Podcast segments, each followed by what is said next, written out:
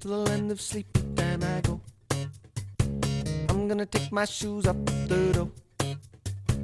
I'm gonna go where dreams like rivers flow. Oh, when the alarm goes off, I just won't know. Bueno, pues estamos ya en tiempo de tertulia aquí en la sintonía de Radio Popular y Ratia y con nosotros Andeca Larrea. ¿Cómo estás, Andeca? Caixo, muy bien, Egunon. Egunon, Isidro Lezgaray. Egunon, Osondo, Egunon. Osondo. Sí, me estás mirando así como... Eh. Bueno, Javier Vitoria. Egunon, Bien. Hondo, hondo. Ah, vale, vale, bien. aquí estamos no, bien, me parece estupendo. Bien, a los oyentes también voy a invitar a ver si están todos encantados a través del 688 88 77 88 y vamos a ir abordando algunas de las cuestiones del, del día. Esta mañana hemos tenido, y aquí también con los oyentes, hemos intercambiado opiniones acerca de la jornada laboral de, de cuatro días, ¿no? Bueno, eh, como propuesta está interesante. Ayer el Endacari quiso echar un poquito de. No quiero temblar un poquito gaitas.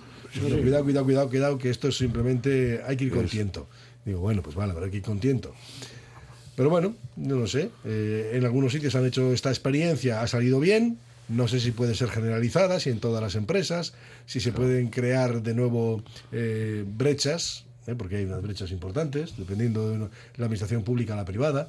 Porque claro, en la pública con pólvora del rey es muy fácil hacer todo esto. Luego en la privada ya son palabras mayores. Hay que convencer a más gente de que la productividad es tal, ¿no? Bueno, yo os dejo ya simplemente aquí ya, os pongo la pelota y ahora tenéis que... No, pues habrá que que probar, habrá que probarlo, ¿no? Es una ley que parece positiva, progresista, pero que habrá que valorar y seguramente no vale para todos los sectores de actividad en los que trabajamos, ¿no? Pero en principio a la gente normal, pues, bueno, yo ya soy un jubileta, ¿no? pero tiene que sonar muy bien. ¿eh? Otra cosa será luego la realidad, los estudios, las pruebas que se hagan, pues el resultado que se obtenga de las mismas, ¿no? Pero yo creo que es positivo, ¿no? Pero en el sector servicios, ¿tú crees que se podría No, poner yo creo que esto? no se puede, no, no. Yo, esos dos servicios es imposible.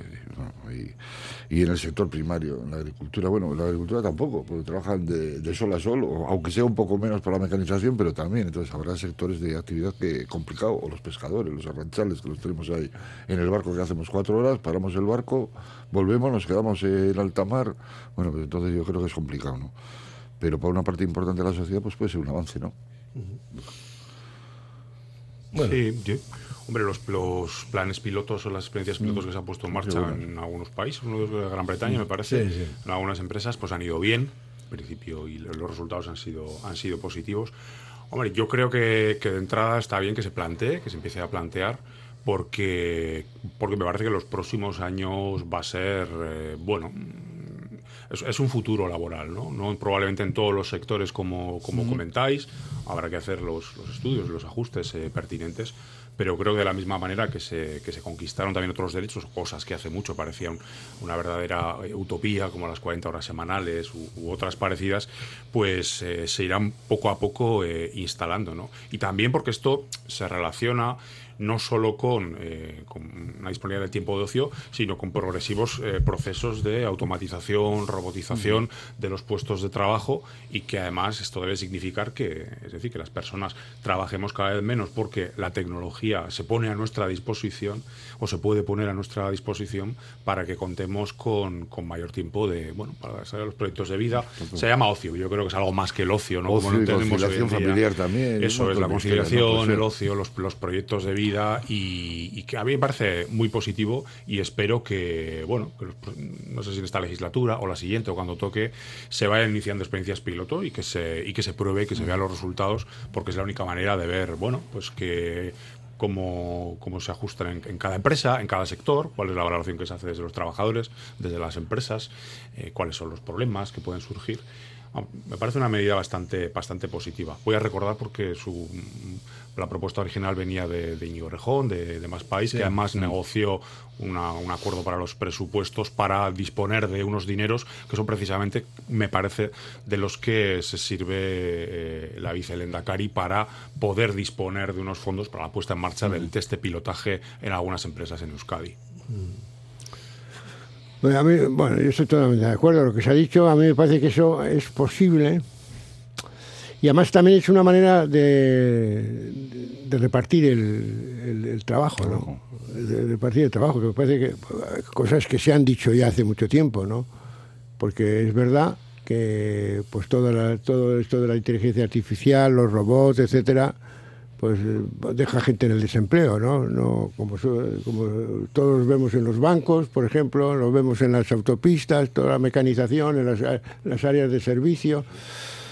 Y luego hay una cosa, yo como además de jubilar soy viejo, claro, si tú en el año 52 hubieras dicho a la gente que trabajaba en, en, Euskalduna aquí o en cualquier empresa que iba que los viernes no se trabajaría por la tarde y que los días y que el horario laboral iba a ser de, de seis y siete horas o de seis horas y media y tal, hubieran dicho, "Bah, eso es imposible, es imposible. ¿eh?".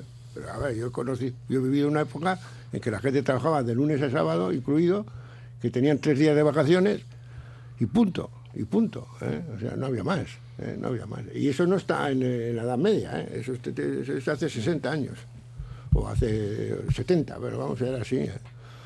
Y se ha hecho, y parecía imposible, pero bueno, lo mismo que el horario escolar. O sea, yo tenía clase de lunes a viernes hasta las siete y media de la tarde, hasta el sábado a las siete y media de la tarde, y además tenía obligación de ir a misa el domingo al colegio. O sea que el jueves libre a la tarde, pero era ese el horario. O sea, a mí nos, nos hubieran dicho, no, aquí la gente saldrá del colegio a las 5 de la tarde.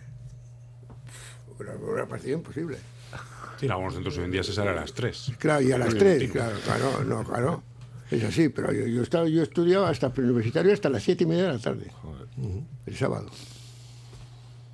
No, no, que lo, que lo ha habido, sí. A ver, hombre, yo por ejemplo estoy en un sector en el que nosotros, eh, yo cuando empecé, y estamos hablando ya hace décadas, ¿eh? pues 36 horas, por ejemplo. 36 horas.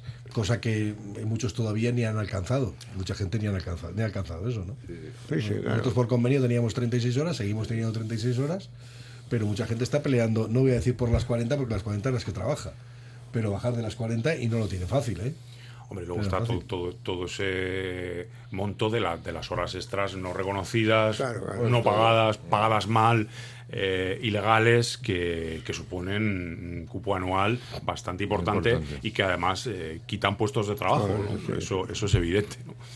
Ahí, es decir, que en algunos sectores, como tú dices, ¿no? En educación también tenemos una jornada laboral por debajo de las de las 40 horas y en otros y en otros sectores, pero pero muchas veces no es para establecer la comparativa de que bien están estos y que van nosotros, sino decir, bueno, es, eh, hay que conquistar los derechos progresivamente y luego en cada sector además se tendrán que ajustar, no es lo mismo trabajar en, en las empresas industriales a tres turnos, que probablemente esa jornada de cuatro días pues tenga que tener necesariamente otro otro ajuste distinto, ¿no? Que pasa, pues lo sabemos porque también se trabaja los fines de semana con otras libranzas posteriormente. También ocurre en el sector sanitario, que se trabaja, se puede trabajar una semana seguida con otras libranzas.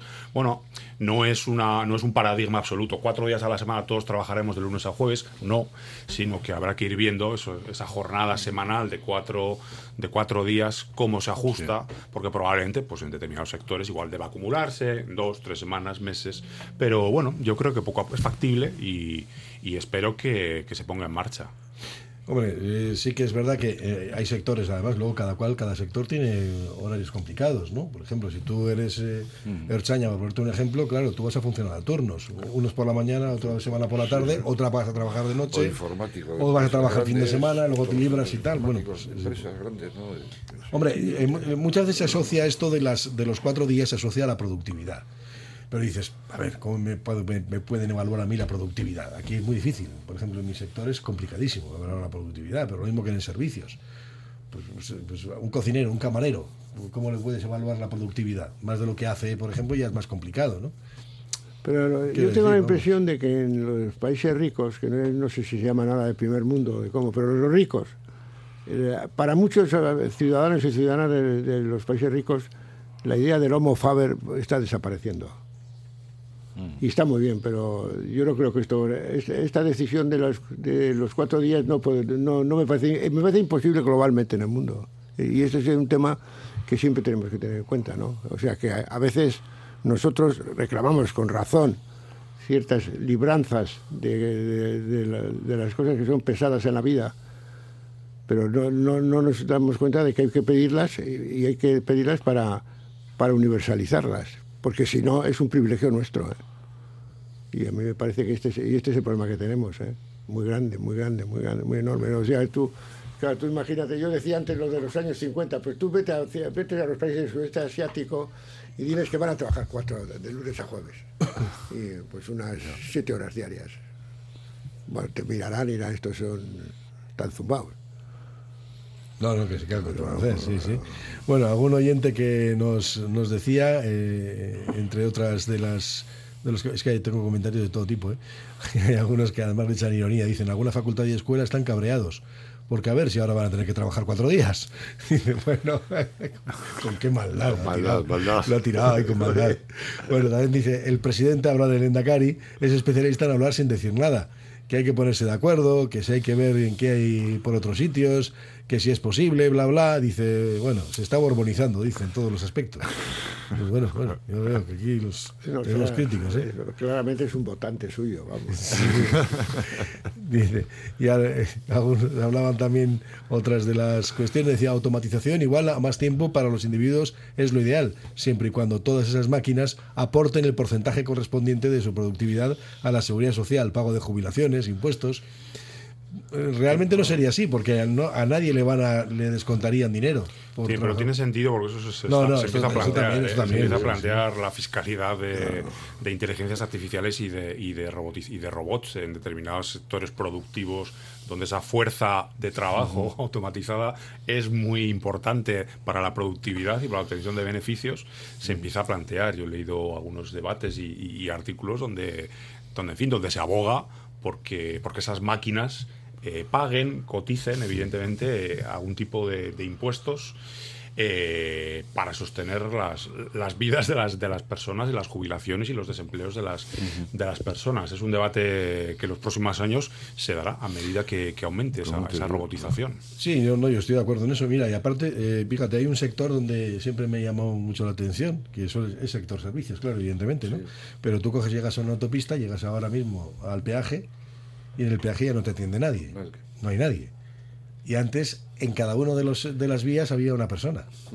Que lógicamente tendría turnos, con lo cual se supone Había que era el doble. tres turnos, había que había cuatro, hasta tres turnos sí, sí. por la noche y demás. La y tú ahora llegas allí y te encuentras máquinas. Claro, igual te has quitado encima de un plumazo a, a 20 personas. O más. Sí, sí, sí. A 20 Eso personas, claro. Alguien tendrá que cotizar por ellas, ¿no? Digo yo. Claro, y luego además se, se mezcla con, con otro fenómeno que ocurre, que es bastante singular, porque bueno, aquí sí que había una automatización y ha supuesto despidos, porque bueno, tú pagas el, el peaje, no coges el, el ticket y luego pagas, ¿no? Pero en, en- en el sector servicios se está extendiendo también una, una modalidad que es, yo creo, bastante fastidiosa y preocupante para, para la fuerza de trabajo, que es eh, pídete tú la cita, Sí, págate todo. tú mismo, cóbrate tú mismo en determinados. eh, yo he visto en, en aeropuertos donde la restauración ya funciona así, donde tú vas a un- delante de una pantalla, te compras lo que, lo que quieras comer, lo pagas, te dan un ticket y solo hay personas detrás de una barra que te sacan, te sacan tu pedido, ¿no? O en determinados comercios donde tú puedes ir a una caja y pagar eh, tú mismo, ¿no? Esto ya no tiene, tiene que ver con la automatización, pero tiene que ver también con que tú estás trabajando gratis como, como, como consumidor, pero estás trabajando para esas empresas y estás restando eh, trabajo y fuerza de trabajo a las personas que antes eran, evidentemente, que te atendían en, una- en, una- en un peaje, Las que te atendían en una tienda, en un La comercio, en un restaurante, la ¿no? gasolinera. Las, La gasolinera, Las efectivamente. cajas del corte inglés o del Oski. Pues fíjate tú, fíjate tú. Una parte entera para que te Oye. sea autoservicio, que tú te lo cobres. y Bueno, eh, un sector que tú conoces. La banca, la banca. Los cajeros automáticos. Quiero- no, no, yo quiero hablar de la banca. Habla de la banca. Donde yo hago una transferencia de mi dinero a otra cuenta y me cobran comisión y ellos no intervienen porque lo hago por internet. Y además me recomienda que lo hago por internet y me cobran comisión. Me quieren cobrar, luego tengo broncas, claro. La banca, eso es una cosa clarísima. Es decir, que yo hago el trabajo que hace gente eh, que hacía hace- bueno la banca cuando sacas billetes de avión o de la. Renfe o para el cine tú haces el trabajo que hacía la todo, taquillera, el taquillera, otro. todo, sí, Claro. sí, sí, sí.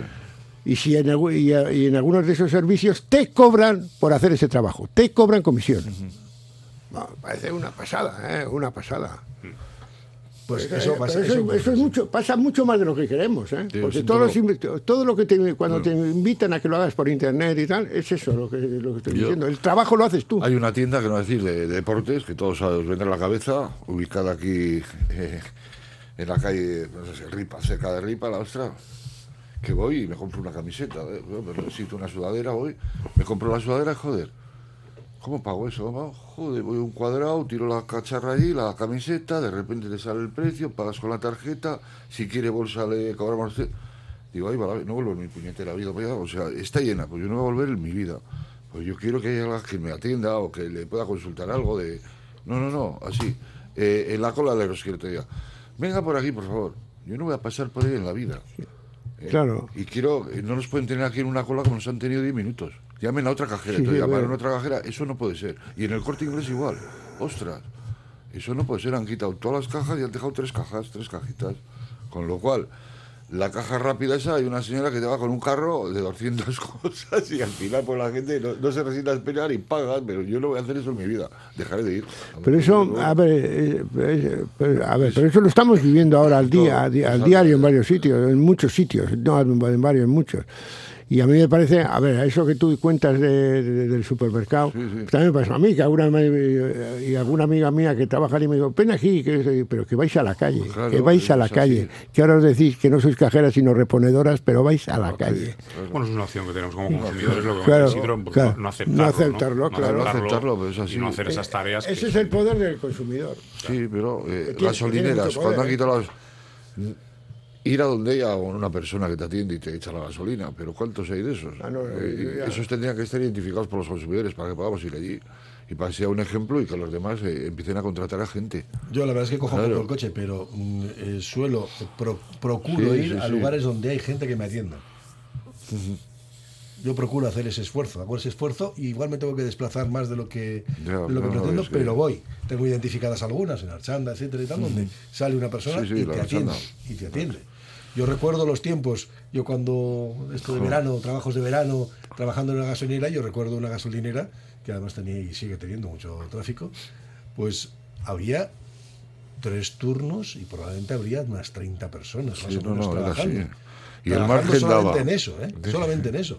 Y, y de repente ahora te encuentras con que tienes el de la caja que te cobra y uno que va revisando por si acaso pasa algo. Se acabó, no hay más. Bueno, y luego además esto, sin ponernos dema- demasiado, pues sin ponerme demasiado eh, romántico, ¿no? Pero está, pero está la, con la cuestión de la humanización de, la- de las relaciones personales, ¿no? Uno cuando, cuando, bueno, pues tiene que hacer compras o tiene que ir a un sitio, eh, qui- quiere que otras personas eh, le atiendan, le, le asesoren comercialmente, le digan que, bueno, pues que sofá es mejor, o si quieres el café así o asado, o que, charle, o que charlen contigo, porque asumimos una vida delante de las pantallas, asumimos ya una cuota importante, ¿no? Con, con nuestros dispositivos y vamos asumiendo una, una carga cada vez mayor de, de relaciones que son impersonales, porque si entras en un comercio y no vas a hablar prácticamente con nadie, te vas a cobrar tú mismo con los productos que, que- que coges, hay una pérdida de, de- de la humanización de, la- de las relaciones sociales que, que son importantes en nuestros procesos de vida, ¿no? cuando nos relacionamos con los al final demás. enfermedades mentales.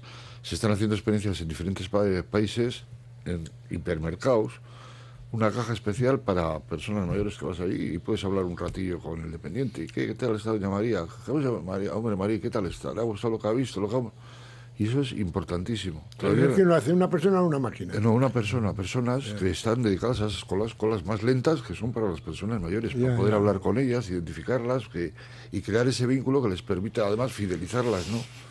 Claro, porque además asumimos que, que hay muchas Claro. personas que no tienen una gran competencia digital, pueden ser mayores claro. o no, a las cuales esto les, les cuesta eh, Todo, sufrimiento. todo, Hablabas antes de los bancos y, de, y de los recibos, Y y, no, y no Hacienda, te acepto el recibo, cosa. les genera evidentemente una situación de, persona desagrado y de sufrimiento, ¿no? no sé lo que os pasará a vosotros, pero al final yo estoy lleno de claves que no puedo memorizar, es imposible memorizar Claro, porque- y que las tengo que tener escritas en algún lado. Y por lo tanto, cuando me salgo de casa me tengo que salir con las claves en mi bolsillo. O sea, vamos a ver, porque todo va con claves, todo, Claro. todo, todo va con Y claves. no pongan la misma, porque cada Claro, casa claro, que pues eso, y además no, llave. ocho, ahora te dicen, no, tiene que ser ocho. Y, Y ma- mayúscula let- y números y todo. Bueno, claro. Y ¿Y cómo memorizas eso? No hay días que no memorice. Entonces tienes que tener una, un sitio donde guardas las claves. Chuleta. Pero claro, las- no puedes tenerlas encima de tu mesa o tu mesilla, porque si te roban, se quedan Sí, con tus claves. Bueno, una complicación máxima para muchísima gente. Bueno, Sí, pues sí. sí, sí, la, sí, la- Pero, sí. No, veas la, no veas la pelea que tuve ayer con una, con una clave de esas. Bueno, que no hay manera. Se ha olvidado su clave, mande mensaje, manda el mensaje, Bueno, te mandan. dice, ah, eh, algunos, algunas con dos días de trabajo a la semana les sobra. Dice, Dice, los de cuatro días es para los de siempre. Los, los demás seguiremos con los cinco. Otro dice, si la semana laboral de cuatro días no se implantara a nivel universal, saldrá la misma castaña de siempre. Dice, beneficiados, funcionarios y trabajadores de grandes empresas. Los demás, imaginaos. Luego hay quien dice, ¿cómo cuadramos trabajar cuatro días con jubilarse a los 70 años, por ejemplo? Eh, al final acabaremos como en la antigua Roma, los ciudadanos al ocio y los nuevos esclavos inmigrantes trabajando las horas eh, que no queremos trabajar. Bueno, pues estos son algunos de los muchos comentarios que han llegado en el día de hoy. Radio Popular, R. Ratia, 100.4 FM y 900 Onda Media. Un sueño de calidad mejora tu mañana de manera significativa y sin esfuerzo. No dejes que la mala calidad del sueño te lleve en la dirección equivocada. Dirige tus mañanas. Si eres de las personas que están preparadas para invertir en su salud mejorando la calidad del sueño, ponte en manos expertas. En Sweet Deluxe te escucharemos para dar soluciones únicas a tus necesidades. Sweet Deluxe, cambiamos tu cama. Mejoramos tu vida. Para alcanzar todo el potencial de mi visión, mis lentes progresivas Varilux me ofrecen una transición suave, de cerca a lejos, con un enfoque perfecto en cada detalle. Eso es ver sin límites. Ahora con Varilux, tu segundo par de lentes progresivas de regalo. Ya en Óptica Lázaro, en Madrid 8 Pozo Cohete Basauri y empieza a disfrutar el doble. Temporada de teatro en Meachari Aretoa de Musquis. Los sábados 11, 18 y 25 de marzo, disfruta de la magia del teatro, comenzando con la función Muchos Amigos Negros. Abónate a la temporada completa. Además de un gran descuento, disfrutarás gratis del musical La Chanson Francesa. Somos cultura, somos diversión, somos Meachari Aretoa. Malda Bikes, auténticos profesionales de la bicicleta y los patinetes eléctricos en Bilbao. Reparación, venta y alquiler con el mejor asesoramiento. Nuestro mecánico ha trabajado en los mejores equipos ciclistas internacionales. Malda Bikes, lo que los ciclistas y patinetistas necesitan. Malda Bikes en Blas de Otero 61 Bilbao. Confía en nuestra experiencia y ahorrarás. Vámonos a la playa. Vámonos de crucero. Vámonos a Disney. Vámonos de fin de semana. Vámonos donde quieras. Pero apaga y vámonos. Viajes Eroski. Sueñas. Vuela. Tasaciones gratuitas y sin compromiso. Un servicio personalizado y confidencial. Compramos joyas, moneda, relojes o lingotes. En Compro Oro Indauchu encontrará a los mejores profesionales. Compro Oro Indauchu. Alameda San Mamés 49, salida Metro Indauchu. Para cualquier consulta puede llamar al 94 410 9041. Judith Maruri Odontología, un nuevo concepto de clínica dental en Bilbao. Ofrece al paciente un servicio Slow Concept, personalizado y de calidad sin mirar el reloj. Odontología en general, endodoncia, implantes, elevaciones de senos, injertos de hueso, con la primera revisión y radiografías gratuitos. Judith Maruri Odontología, en Ercilla 6, 623 12 47 32 y en www.judithmaruri.com. El gobierno vasco apoya a las empresas con el nuevo plan de ayudas 2023. Ayudas directas al motor de la economía vasca, nuestras pequeñas y medianas empresas. Más de 80 programas y 600 millones de euros en ayudas. Infórmate en euskadi.eus. Activa tus ayudas. Gobierno vasco. Euskadi. Bien común. Vuelve el Enobús con mil y un viajes para descubrir Rioja Alavesa. Visitas a museos, bodegas, wine bars, diferentes catas y menús maridados que harán que tu experiencia sea inolvidable. Súbete al Enobús con salidas desde la calle Luis Briñas de Bilbao. Más información en enobús.com. Ruta del vino de Rioja Alavesa. El restaurante cafetería Goiseco y Sarra sigue siendo el lugar de encuentro ideal para los que quieren disfrutar entre amigos y para los que gustan de compartir una carta excepcional de sabrosas especialidades. Jamón, mollejas fritas, pimientos rellenos de changurro, chuletón. Restaurante cafetería Goiseco y Sarra en Gregorio de la Revilla 9 y en la web goisecoysarrarestaurante.es. Egunon Vizcaya. Bueno, pues estamos aquí en este tiempo de, tertulia. En, eh, bueno, y os voy a sacar también otros asuntos, claro. Hay algunos asuntos hoy delicados. Delicados primero porque hoy el Congreso de los Diputados verá lo de la reforma de la ley del solo sí es sí.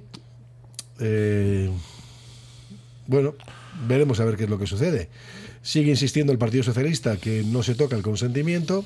Eh, Podemos dice que va a ser una traición al feminismo. Con lo cual, bueno, estamos a las puertas del 8M y llegamos con un conflicto de cuidado.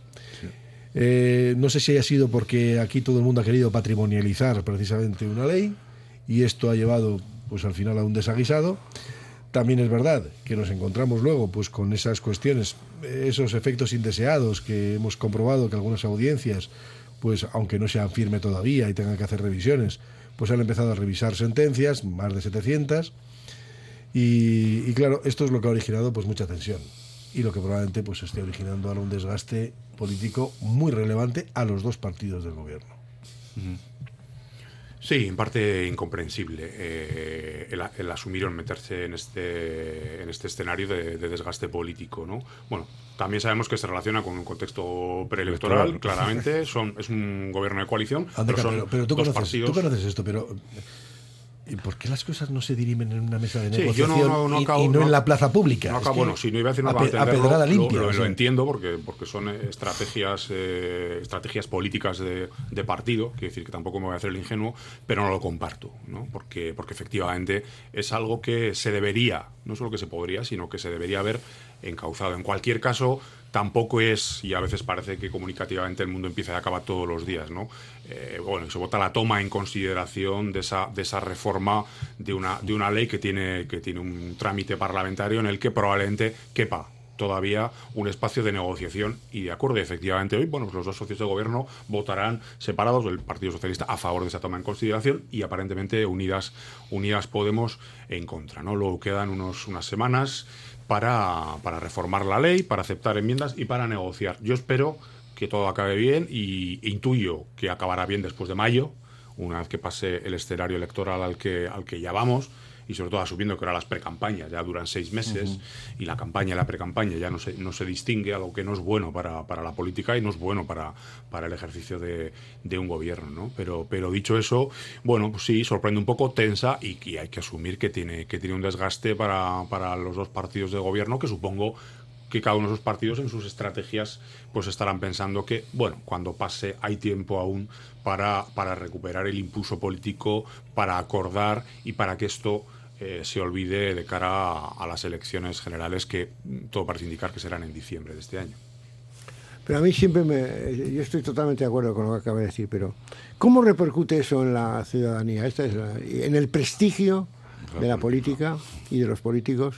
Y segundo, o sea, la crisis de la izquierda o de, las coali- coaliciones de la izquierda por debates de matices me parece ya una constante histórica. ¿eh?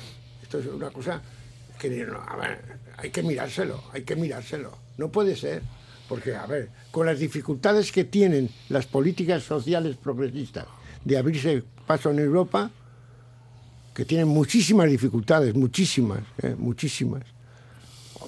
Pues tenemos que ser mucho más responsables con las, con las posibilidades que nos da en cada momento pues nuestros, nuestros, vota- nuestros votantes, nuestra, posición en el Parlamento, nuestra posición en los gobiernos.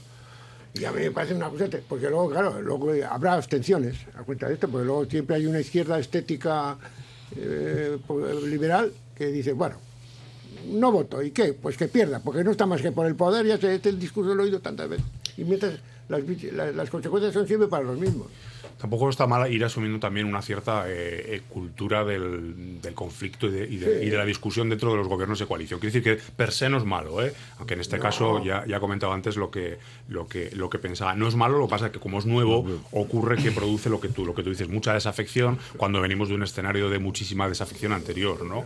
Pero que un gobierno de coalición, bueno, tenga debates, siempre que sean políticos. Pasa que en este caso eh, no han sido solo políticos, sino que se han buscado otros efectos eh, comunicativos y evidentemente en algunos momentos de ese, de ese debate, pues bueno, las formas no han sido las, las adecuadas, ¿no? Pero los debates políticos dentro de los gobiernos de coalición, que yo creo que como fórmula democrática en principio están mejor que un gobierno de mayoría absoluta de un partido, sea del signo, sea del signo que sea, eh, es algo que bueno, que puede ir poco a poco eh, calando la, en la sociedad y asumiéndose como algo que forma parte del juego democrático, sin, si conseguimos o si se consigue que no se genere esa desafección hacia, "Ah, están todo el día peleados, pues vaya, vaya gobierno. Pero ¿no? además el estilo del debate, yo estoy de acuerdo con eso, evidentemente. Mm. Además no hay posibilidad de que haya un, un- un gobierno de coalición sin conflicto interior. A mí me parece que, hay que no hay que resolver esto en las redes. Y segundo, el debate no puede ser sobre quién descalifica más y más rápidamente al otro. Que esto es, a ver, es tu socio. Hay una serie de discursos que desde fuera la mayoría feminista del Parlamento y tal. Ver, espera un poquito, espera un poquito. No, no digas eso, porque estás diciendo que ellos no son. Y dices, ah, yo creo- a ver, eso en una tertulia de café o en un choco pues se puede decir y en otros sitios, pero a ver, en la, en la gestión de la política en este, este campo, pues hay que ser más hay que ser más controlado. No el argumento no puede ser la descalificación, tiene que ser la razón política y el argumento político. Pero bueno, Pues yo creo que es una ley que era buena y que después de todos estos líos que sigue habiendo, y veremos lo que pasa mañana, ¿no? Hay unas personas que han acusado de traidores a otras personas y van a compartir manifestación, entonces mañana puede haber un lío morrocotudo, esperemos que no lo haya, pero viendo cómo están las cosas puede haber un lío morrocotudo, ¿no? Y creo que hay que llamar al sentido común, que, que la política tiene que ser sentido común sobre todo, y coparticipación y conegociación. Dos socios no pueden discutir en la calle, tienen que arreglar los trapos sucios o lo que tengan y ponerse de acuerdo eh, en ese foro que tienen, que es el Consejo de Ministros. Además, que no estamos hablando de, de una empresita y no sé qué, no, no, no. Y bueno, que yo estoy preocupado, porque la crispación se lleva a todo, joder, Sí, sí, hasta las eh, cosas que todo, son buenas. todo. Pero mira- Cosas que son buenas quedan cercenadas por ese enfrentamiento, que es falso además, seguramente. Yo no me quiero, la sociedad no somos así, no nos enfrentamos así. Eh, hay mucho de representación, mucho de representación. Mira, ahí sí, pero eh, mira, podemos pensar ahora, que echamos el- la mirada hace, a tres años Mm. para atrás. El, el- el 8 de marzo del 20, el 8 de marzo del 20, que fue un poco, un poco antes de que se declarara el, el tema de pandemia, el debate después de las manifestaciones fue que eh, eh, irresponsablemente habían convocado una convocatoria del Día de la Mujer para que y había producido la, la infección del virus y tal. ¿Os acordáis? ¿Qué debate Sí, es tan sí, sí, eh, sí, bueno? claro, vamos a ver cuál es el debate tres años más tarde, ¿no? ¿Qué va a pasar mañana? Eso que tú decías. Primero, yo creo que es una ley necesaria. Claro. Segundo, que es de todos, tendría que ser de todos los partidos. O sea, igual que hay algún rarito de extremo, de extremo zurdo derecho que, que no lo vea, pero es una ley para el bien común, que ha sido mal eh, escrita. ¿eh? La tramitación jurídica de esa ley está mal, porque lo demás no hubieran salido, no, No. hubieran bajo las penas 700 delincuentes en la ostra. Pues eso, lo normal en cualquier empresa es dar un paso atrás, recomponerse todo, sacar la nueva ley consensuada, pero no el Cristo que están montando. Pero bueno, hay que- un, deba- hay un debate Sí. en torno a si eh, se pierde o no lo- la esencia del, Ya del consentimiento en, en la nueva reforma. No lo sé. Esto habrá que ver la redacción que plantea el Partido Socialista, habrá que ver la redacción, pero en principio a mí no me suena extraño que haya agravantes. O sea, que se incluyan agravantes, siempre y cuando se considere, a ver, que la carga de la prueba no resida en la víctima, es decir, Sí. que la víctima no tenga que andar diciendo, es que yo, usted apretaba las piernas más o menos. Se defendió. No, no, no, pues, o se defendió. No, pues siempre y cuando la carga de la prueba no recaiga en la víctima, yo sí que luego hay agravantes. Para mí sí los hay. O sea, no, no- No, hombre, hombre. hay graduación luego en, la- en el delito, ¿no? Fundamentalmente, porque siempre lo ha habido en el Código Penal. Pero bueno, oye, no, Pero luego no- te- no voy a luego entrar en, en discusiones jurídicas que... Pero a mí hay una cosa que me, que, bueno, pues también está dentro de mis preocupaciones. A ver, de la misma manera que no se puede juzgar a una una un, hecho, un hecho, algo que es un hecho, por las intenciones de lo que, del que lo realiza, porque yo interpreto que sus intenciones son, pues, eh, torticeras. ¿Por qué? Porque lo único que puede juzgar son las realidades, no las intenciones, que nunca lo sabemos. Tampoco se puede justificar un hecho por las intenciones, es igual, es lo mismo. Y a veces estamos justificando, teníamos buena voluntad, hemos sacado una ley que es necesaria, que es buena y tal, pero nos hemos equivocado en algunas cosas. Bueno, tú, eh, que luego criticamos la infalibilidad del Papa, tú. Claro, es que a, veces es así. No, pero- me puedo equivocar, me puedo equivocar en política, aunque tenga la mejor de las intenciones. Pero vivimos un Y estado... además, en- luego en el, en, en el- pues la dificultad que hay siempre de expresar jurídicamente las cosas para que luego la intención se plasme en la realidad, ¿no? Sí, luego curiosamente es, yo por sacar algo positivo también de, de esto, hablabas de hace tres años, ¿no? Pero es verdad que, bueno, eh, se ha conseguido volver a situar una cuestión muy importante como es una ley que combate las violencias contra las, contra las mujeres, es el debate feminista, se ha puesto en, en primera línea y si pensásemos en hace cinco, seis o siete años esto sería algo verdaderamente impensable, ¿no? Eso es lo positivo, es decir, que estamos hablando de esto que a nivel legislativo se está, se está legislando, que incluso quienes jamás hubiesen eh, comprado esos marcos de debate político en la primera línea, los están aceptando, evidentemente para hacer oposición, para hacer ruido y para, y para crispar. Eso es la parte positiva. ¿no? Yo creo que es lo que habría que decir, hemos conseguido esto, seamos, eh, sido, bueno, pues un poco más humildes y, seamos capaces de resolver una discrepancia que en el fondo, porque lo han dicho por las dos partes, o al menos una vez claramente, es política. Si es una discrepancia política más allá de los errores técnicos, que, que son para corregir y se corrigen, si es una discrepancia política, y efectivamente eh, somos el gobierno, estamos en un consejo de ministras y ministros, sentémonos y solucionemos la discrepancia política, por lo que todo el mundo espera que hagamos, todo el mundo, esa mayoría feminista, es decir, todo el mundo que ha votado a favor de esa ley, que es una mayoría parlamentaria eh, suficiente y más, o, y más o menos, solamente todo el mundo está esperando que, hagas eso, ¿no? Entonces, por tanto, todo el mundo te está pidiendo que, lo hagas y yo confío, como he dicho antes, que bueno, que, al final, que al final se, se, consiga y cuando pasen estas semanas de pre-campaña y campaña, pues bueno, poco a poco... Pero luego la, la piel de, de, los políticos, dado el nivel de debate, es de titanio, como, como claro, luego llegas a un acuerdo, te han llamado de todo, o sea, me han llamado cobarde, el otro le ha llamado no sé qué, de todo. un superficial, ponemos de acuerdo, oiga, o sea, que te da igual lo que te llamen.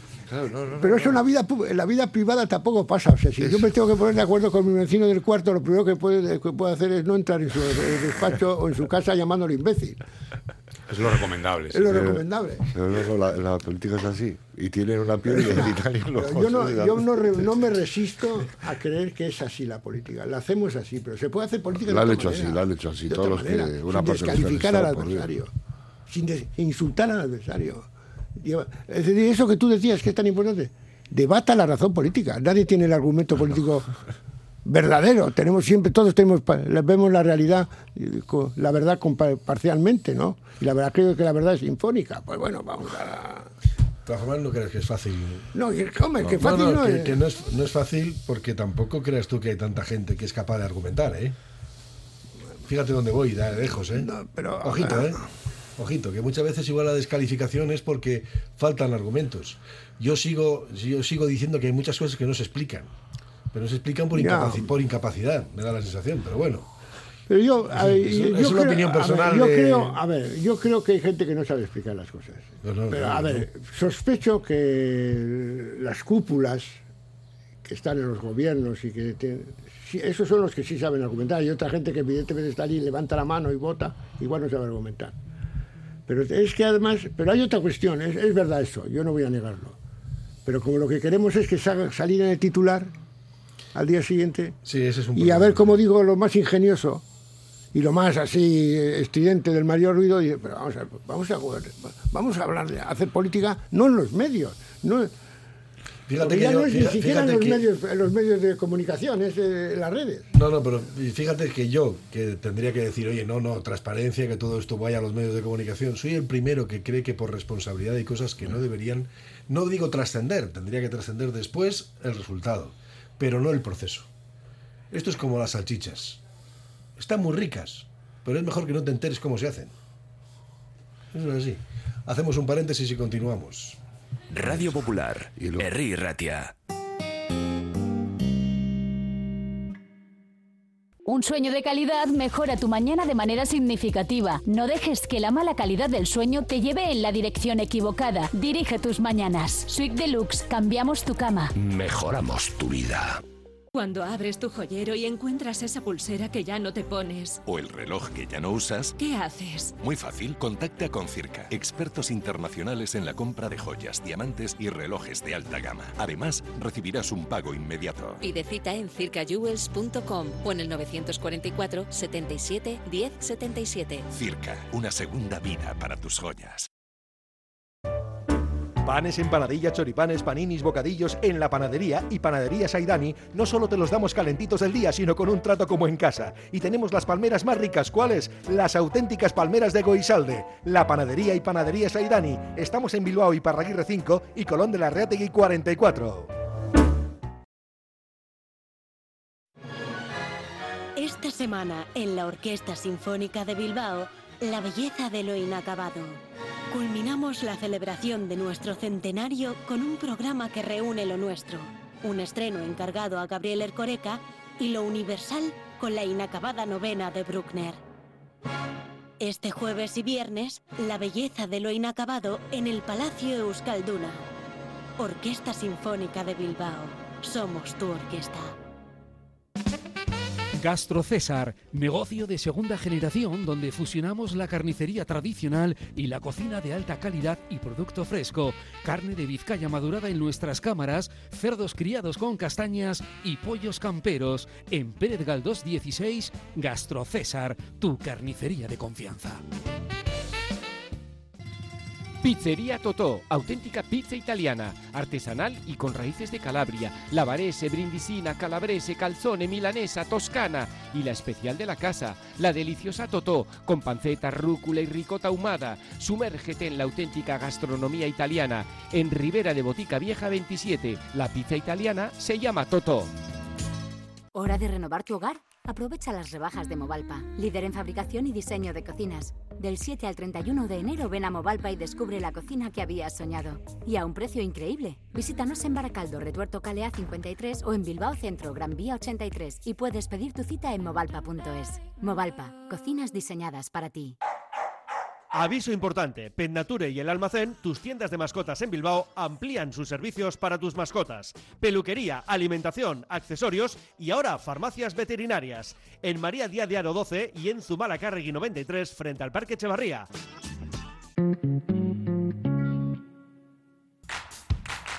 Con motivo del Día Internacional de las Mujeres, el Ayuntamiento de Galdames ha organizado actividades durante este mes para reivindicar los derechos de las mujeres de Galdames y del mundo. Teatro para público adulto e infantil, talleres con entrada limitada. Más información en galdames.eus. Galdames Udala.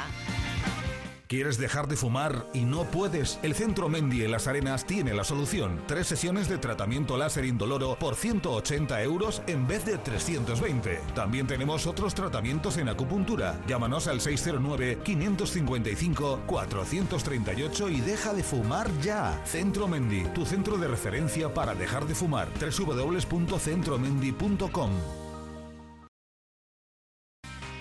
El vino y sus matices. Vinos Mendía nos lo presenta en todas sus denominaciones de origen. Crianzas, Ribera de Duero, Rueda, Albariño. Entra en vinosmendía.com y verás su amplio catálogo de venta online en vinos y conservas artesanas. En el polígono Ugal de Guren de Zamudio, Vinos Mendía. Venta al por mayor y a particulares. Radio Popular. 900 Onda Media, 100.4 FM.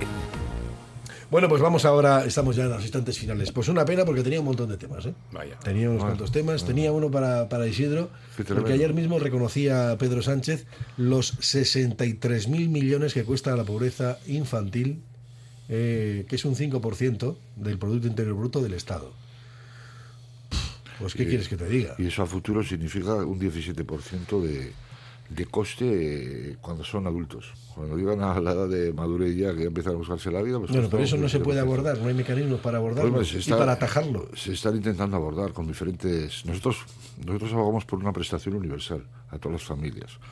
¿eh? Pasa que eso, pues los números no cuadran y, y luego también hay, por parte de los partidos políticos, pues mucha gente reacia por, porque ven que puede haber eh, una mal uso de esos fondos por parte de que se acoja a gente delincuentes, dicen ellos, ¿no? Pero yo creo que lo importante es poner las medidas y luego llevar un control de, de las medidas que se tomen. Pero siempre va a haber Pero delincuentes, eso ¿eh? siempre va a haber, claro, efectivamente. Pero bueno, el coste debe ser muy grande. Eh, No tenemos los datos. Pues Eh, más que, más que los lo será. 63.000 millones. No, no lo sé. Ah, por No eso es sé. que no va a ser No más. sé. Es que no va a No ser sé. más de los No lo 63.000 sé, no lo millones. sé. Eso es lo que penetraron a la banca en su momento, ¿no? No, no, pero es que yo me quedo perplejo. Dicen, "Ay, este es el coste. ¿Y no se soluciona con esos 63.000 millones? No, eso duraría posiblemente un año. Tenemos que pensar que eso es una inversión co- continuada y seguida durante toda la vida, de, hasta que vayamos a- eh, Isidro, acabando no- con no esos no fondos me- de pobreza. Isidro, no me lo puedo creer. Ahora ha salido la Ley de Garantía de Infancia Europea, que es un acuerdo que salió de, de la Merkel, ¿no? De la mano de Merkel cuando estaba de, eh, en Alemania primera ministra con UNICEF. Y eligió siete países porque Alemania tiene también un problema muy grave de pobreza infantil. Y se puso ella para de controller, más luego eligió pues países como lo- los PIGs, ¿no? Pues estamos Portugal, creo, España, Grecia y eh, Albania, en total somos siete países, ¿no? ha llegado ya la ley de, de garantía infantil europea a España y nosotros lo que creemos es que esa ley también tiene que llegar a los ayuntamientos. De alguna forma, que son los que más próximos están con la gente y con las necesidades, no tiene que ser algo del gobierno español que se da algo a los gobiernos autónomos, sino que tiene que dar a los ayuntamientos que son los que verdaderamente ven y tienen el problema. Sobre todo en ciudades grandes pues es más difícil, ¿no? Pero en Pero- ciudades pequeñas está todo controlado y visto. La razón cínica es muy grande, Mm. tiene mucho poder. Pero hace tres años hubo un inspector de la ONU o de no sé qué que vino a, re- a revisar la situación de la pobreza en España Ah, sí, y dijo sí. unas cosas tremebundas que aparecieron en primera plana sí. de todos los periódicos y luego se, se silenció sobre ello todo, inmediatamente.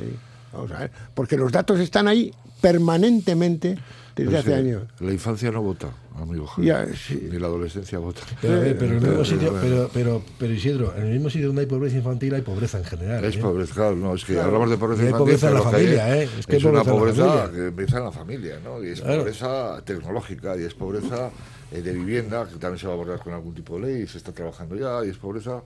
Todo ello hace que haya una pobreza infantil, ¿no? Yo creo que el problema es mal reparto. Tengo la impresión de que hay mal reparto. Preguntarle a Marco Gardocki. Ah, bueno, A mira. Ignacio Marco Gardocki que todos los días nos dice cómo hay que cuáles son las reglas de juego, cómo se, cómo, cuál es el- el- la brújula y tal, preguntarle cómo se reparte. Que no he escrito nunca una línea. Y pues, por lo visto él no sabe cómo se reparte. Pero más lo, lo que, lo que es absolutamente necesario es repartir. Porque evidentemente si hay que atender la pobreza infantil, no es que va- vamos a ir a un sitio a ver si encontramos una mina de oro, sino que con el dinero que tenemos, que tenemos que dedicarlo a eso, seguramente. Pero bueno, no, no nos, di- nunca nos dicen cómo reparten los, los maestros. Pues hemos llegado así al final. Así que Andeca Larrea, Isidro Lezgaray, Javier Vitoria, que tengáis buen día. Venga, agur, Bueno, agur, agur.